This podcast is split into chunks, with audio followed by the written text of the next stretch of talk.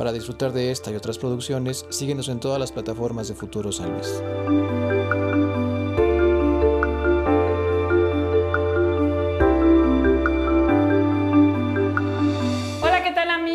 Futuro San Luis, les saluda Raquel Pérez Mendoza en un episodio más de Frente a Frente, este espacio dedicado para platicar con las figuras de San Luis Potosí, de México y del mundo. Hoy tengo el gran gusto de saludar de verdad y es un honor tener aquí en nuestros estudios a un gran científico, a un orgullo potosino. Y le voy a decir por qué orgullo potosino, porque aunque sea de Tamaulipas, es más potosino que las enchiladas. Hoy tengo el gran gusto de saludar al doctor Fernando Maldonado López. Doctor, ¿cómo está? Pues eh, el gran placer de estar aquí en frente a frente.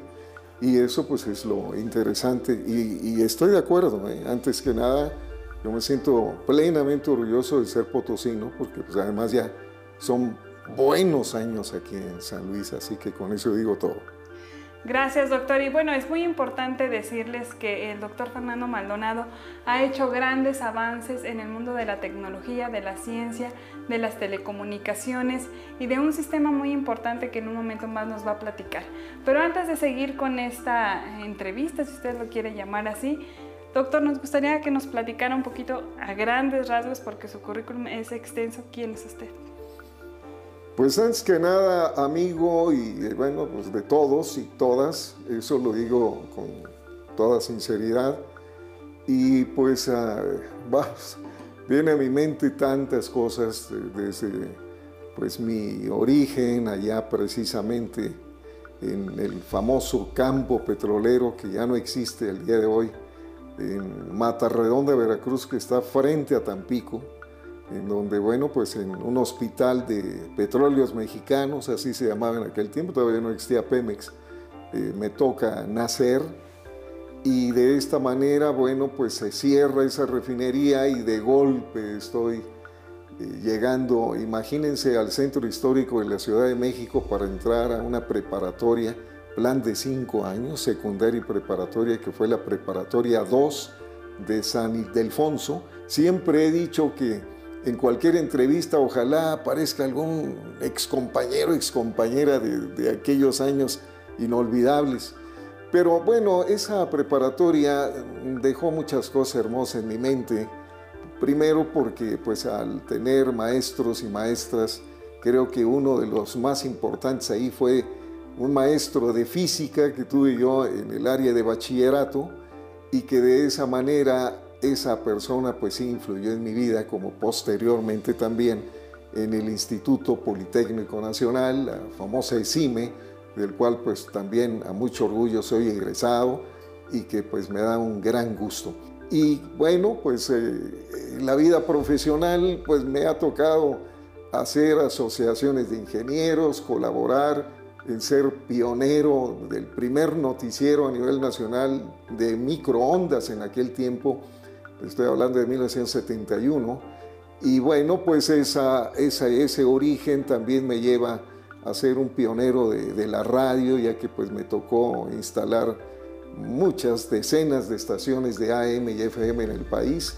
Tuve un paso por una cadena de radio que ya no existe, que se llamó Radiodifusoras Unidas Mexicanas, RUMSA, y bueno, pues ahí eh, pues hicimos una cantidad de cosas interesantes que, que la verdad pues son recuerdos inolvidables que también eh, pues fincaron el nacimiento de proyectos tecnológicos, científicos y de ahí pues tratar de unir toda esa experiencia y terminar en un doctorado allá en la Universidad de Missouri, en La Rolla, en Missouri, en el cual pues eh, todo el mundo me decía que qué iba a estudiar. Eh, imagínate Raquel, porque si hoy día todavía cuando lo digo me dicen, bueno, ¿y eso qué es?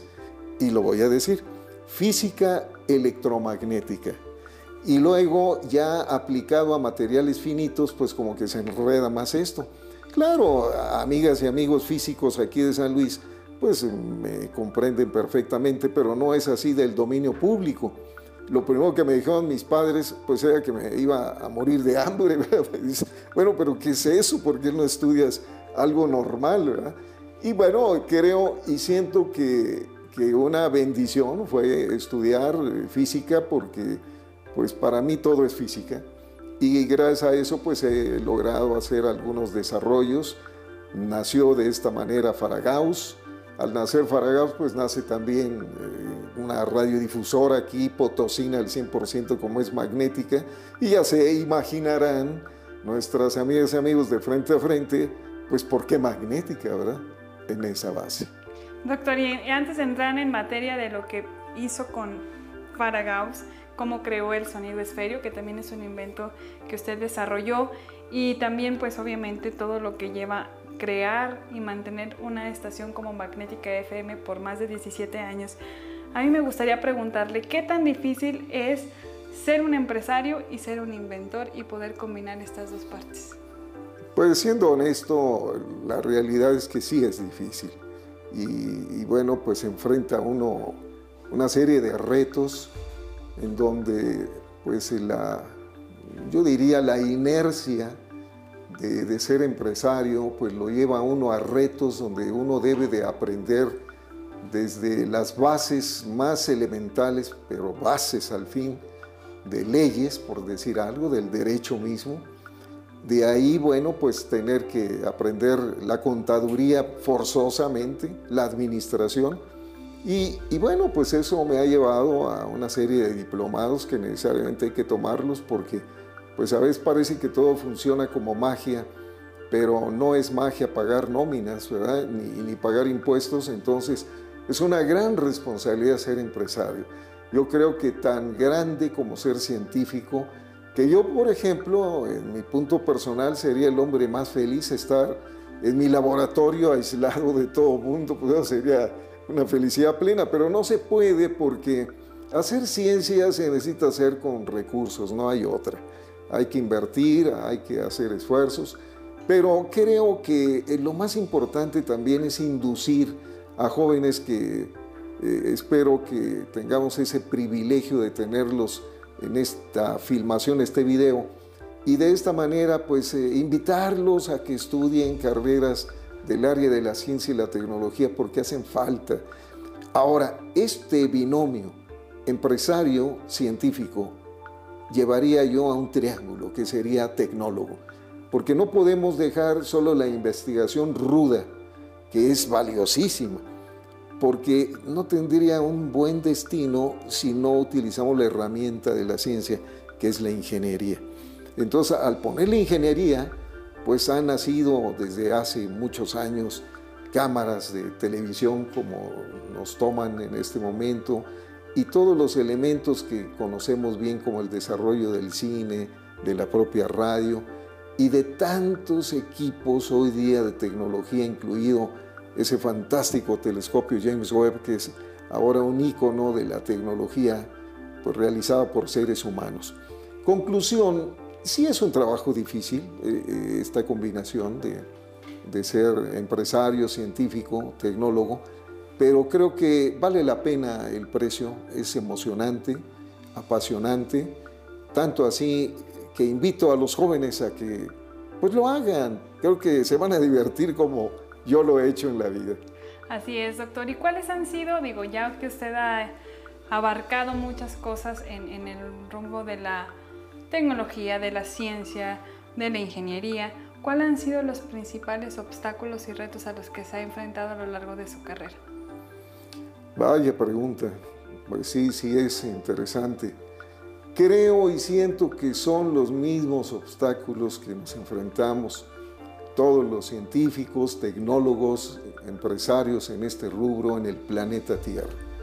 Eh, primero, es, difícil el hecho de que se comprenda el esfuerzo de hacer un paper. Y lo voy a decir que es, decir un paper, eh, pues es fácil comprenderlo quienes estamos en el medio. Un paper debe decir un escrito, esa es la realidad. Ese escrito pueden ser las bases de un excelente desarrollo y, eso es lo que permite que puedan hacer eh, un gran proyecto. El telescopio James Webb nació de un paper. De ahí hay que hacer una sumatoria e ir involucrando desde políticos hasta más empresarios, financieros, y creo que no obstáculo, ¿eh? no lo veo yo así, lo veo como reto. El reto es que debemos de emocionar a la población, y digo población porque desde un ama de casa debe de estar emocionada en el desarrollo de la ciencia y la tecnología. Y si hoy día un ama de casa no disfruta su refrigerador conectado a internet, donde incluso le, señala y por inteligencia artificial le puede pedir con algún distribuidor que le lleve leche y cualquier comestible sin necesidad de pedirlo y, y, y bueno, eso es emocionante. Pero el ama de casa se ha enfrentado a un reto que hoy día también debe de conocer qué es un access point, cómo funciona un Bluetooth, eh, cómo es que se puede comunicar el refrigerador ahora con su automóvil y de ahí la domótica que muchos dirán, ¿y ahora qué es eso? Pero la domótica pues es, eh, no es el futuro, es el presente porque es automatizar todos los espacios del ser humano y eso pues da la base del Internet de las cosas, que es la base hoy día. Así es, doctor. Y hablando de esto de, interesarnos, ya ha tocado temas importantes como que las amas de casa, que los niños, que los adolescentes, que aquellos que están por estudiar una carrera profesional se interesen en las ciencias, se interesen en la tecnología. ¿Cómo ha visto usted estos recortes presupuestales a este rubro y todo lo que hay alrededor de estas decisiones eh, federales acerca de la ciencia y la tecnología? Pues mal, así sencillamente. Eh, eh, creo, siento que debe de haber un estímulo permanente. Un, un, país cualquiera que fuera en este planeta Tierra, su valor real es el talento, no hay otra. El talento va a crear la riqueza real de un país. Y esta está basada en los seres humanos que lo integran, no hay otra. ¿Cómo podemos estimular a un ser humano, cualquiera que sea, sin discriminación alguna? Pues solamente apoyando. ¿Y, y, y cómo vamos a apoyar? Pues a través de presupuestos que se generen. No puede funcionar nada sin presupuesto, eh, lo dije anteriormente, hay a veces que sufrir para generar recursos que sabemos que, vamos a tener que hacer pruebas destructivas. Eso se maneja como prototipo. Un prototipo, pues igual que un automóvil, lo tengo que destruir, lo tengo que chocar, porque yo tengo que ver que de seguridad exceder normas, que ese es otro gran tema olvidado en el planeta. Certificaciones, normas, actualizaciones. Entonces, tenemos tanto que hacer, tenemos tanto que apoyar a las facultades, a las áreas de ingeniería básica, Raquel, porque es donde se está haciendo la mixtura, la ensalada. Y de ahí, bueno, nace lo más interesante, que es estimular, pues en este caso yo lo veo con mis nietos, que, ahí es donde está el punto de, de, de hacer ese empuje de fuerza que obviamente va a nacer principalmente en el aspecto clave que son los gobiernos. Si el gobierno tiene la visión y apoya, entonces que está creyendo directamente en la niñez, en la juventud y creyendo en el propio país. Sí difiero de alguien que no pueda concebir y ver el desarrollo en la estimulación del talento y la creatividad, Raquel. Qué interesante esto que comente y interesante también la parte de, de, crear estas normas y de estar regulado por estas normas y que a veces, doctor, no existen. Incluso, por ejemplo, uno de sus desarrollos, que es Faragaus, pues excede muchas de las normas. ¿Nos puede platicar a grandes rasgos? Yo sé que es muy complejo y poco lo podríamos entender. ¿Qué es Faragaus? Pues el reto siempre, y lo dijo Albert Einstein, es hacer fácil lo complejo. Y bueno, pues ustedes sabrán de acuerdo, amigas y amigos, que eh, la simple fórmula de la teoría de la relatividad, pues casi una buena cantidad de la población del planeta la conoce. ¿Por qué? Porque pues es tan sencilla y ese es el reto. Entonces, pues yo no puedo ser la excepción, Raquel. Entonces, ¿qué sucede? Primero me enfrento a una realidad desde hace 50 años. Así lo digo, 50 años en donde no tenemos una cultura real de la eficiencia eléctrica, pero digo en el planeta, no en México. ¿Por qué? Porque simple y sencillamente voy a poner un ejemplo drástico que sucede hoy, hoy día en nuestro país. El país, un 87% promedio, carece de un tercer hilo en la instalación eléctrica domiciliaria, residencial, casera, que se llama tierra física. No existe. Y, bueno, pues el problema viene desde los propios arquitectos, ingenieros civiles, que principalmente son los que tienen que aprobar y ver el presupuesto, y porque hay un presupuesto, lo primero que dicen, oye, ¿por qué tres cables no se puede poner uno? No, pues uno no se puede, dice, pues no encenderían las lámparas. Entonces, ¿qué necesito hacer? No, pues tienes que poner fase, neutro y tierra física. Esto hablando del sistema americano, Raquel, porque cambia en el mundo. Europa tiene otra manera, incluso Sudamérica también. Pero entonces, ¿a qué llegamos en este país? Fíjense bien, el reto que tenemos hoy día. Primero, que el ingeniero, el técnico, el arquitecto, el ingeniero civil esté consciente que en lugar de instalar un cable, ha puesto un alambre en la instalación eléctrica. Eh, claro, eh, la mayoría de la población, eh, la mayoría del auditorio, mm, de los espectadores, pues no podrán comprender muy rápido la diferencia entre un cable con un alambre, pero voy a exponerlo de esta forma. El alambre tiene un factor de pérdidas del 1 al 100% del orden de un 73% y el cable tiene una pérdida promedio entre un 37 a un 39%. Esto quiere decir que la mayoría de las casas en México están alambradas, sus instalaciones eléctricas con alambres. ¿Por qué? Porque es más barato, pero más barato referido a qué. En base a eso, eh, pues yo trabajé hace años en diseñar sistemas que pudieran compensar ese error sin necesidad de cambiar el cableado. Entonces, ¿qué sucedió? Muy sencillo eh, nace Faragaos. Porque Faragaos no es solamente un concepto, un producto, es toda una tecnología. Cómo ah, dar mayor seguridad al ser humano en una casa. Eh, yo tengo estadísticas al día de hoy de cuántas personas mueren electrocutadas simplemente por una lavadora. Claro, se ha avanzado mucho. Hoy día se usan más plásticos que metales para seguridad, pero eso no me garantiza que una señora tocando un conductor que se llama el agua de la lavadora pueda hacer contacto con un neutro que flota, que está energizado y se electrocuta.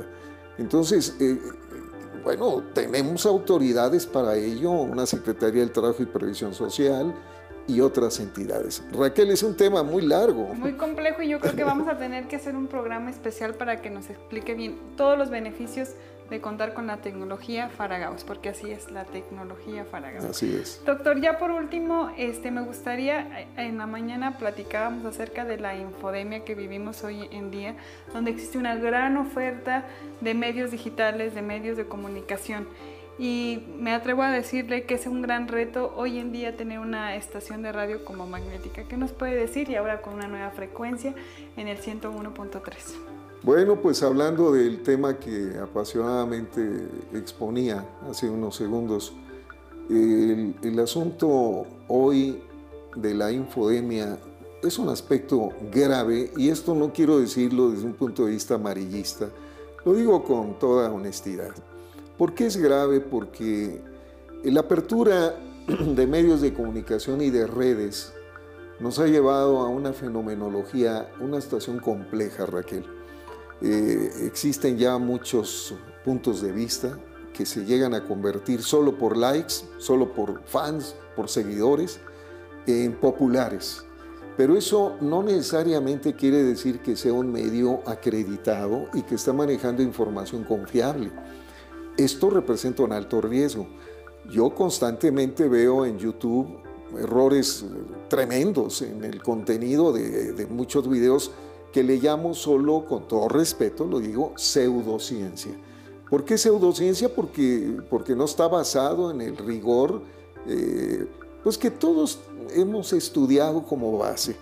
Eh, esto sería un concepto que se llama en forma rimbombante, pero real, epistemología. Ese concepto nos permite ser pragmáticos, pero hoy día ya no existe un pragmatismo, existe un concurso de a ver quién tiene más likes y quién es el mejor referente y quién es el más popular. Y, si a esto le sumamos que ahora un YouTube o, otro medio premia a los que tienen más eh, fieles seguidores, eh, el asunto entonces debemos de intervenir eh, los responsables en los medios de comunicación, orientar, y creo que se está haciendo a nivel mundial, por lo cual Magnética no puede ser la excepción. Excelente, doctor. Pues antes de despedirnos, me gustaría que dejara un mensaje para todos los radioescuchas, para todos los ingenieros, para toda la gente que nos sigue en Futuro San Luis, en nuestras redes sociales y nuestra página futurosanluis.com, que les dé un mensaje. Pues mi mensaje sería a mis buenos amigas y amigos ingenieros que todos los días hacen su mejor esfuerzo de estar en una planta industrial, en una planta comercial, eh, haciendo su labor titánica de mantener estable una planta, que no es tarea fácil. Pero ahora, eh, pensando en ustedes, mis amigas y amigos que conozco de muchos años, y motivar precisamente a esa gran comunidad, porque ahí hay, Raquel, cantidad de personajes, desde un experto en en todo lo que es electromedicina, telecomunicaciones, sistemas de seguridad, control, es gigantesco. Pero también hay que ser honestos, son personajes a veces olvidados, Raquel. Doctor, muchísimas gracias y esta es su casa y también es la casa de todos los que nos ven a través de Futuro San Luis. Tuvimos el honor de tener al doctor Fernando Maldonado, director general del grupo AWD, Faragau System y Magnética 101.3 en este cambio de frecuencia. Mi nombre es Raquel Pérez Mendoza, que tenga usted un gran día.